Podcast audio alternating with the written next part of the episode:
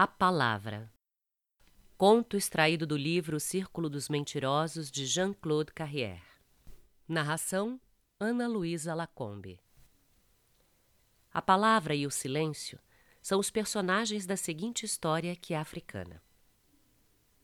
Numa praia, um pescador encontrou um crânio descarnado e lhe perguntou, com alguma ironia, o que o tinha levado até ali. Dos maxilares mortos surgiu uma voz que respondeu: A palavra. Espantado, o pescador correu até a sua aldeia e até o seu rei. Ele contou o seu encontro insólito. Um crânio?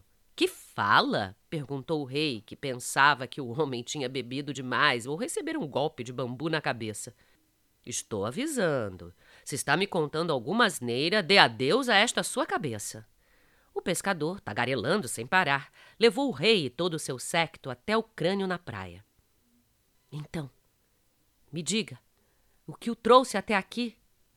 Hum, mas desta vez, o crânio permaneceu irredutível e se recusou a falar.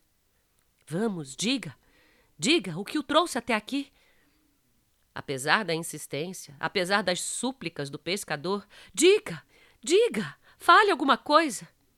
Ele não disse nada, permanecendo mudo, como um crânio comum.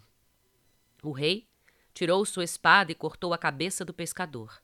Depois voltou à aldeia com seu séquito. Então, o velho crânio perguntou à cabeça recém-cortada, caída na areia perto dele: O que o trouxe até aqui?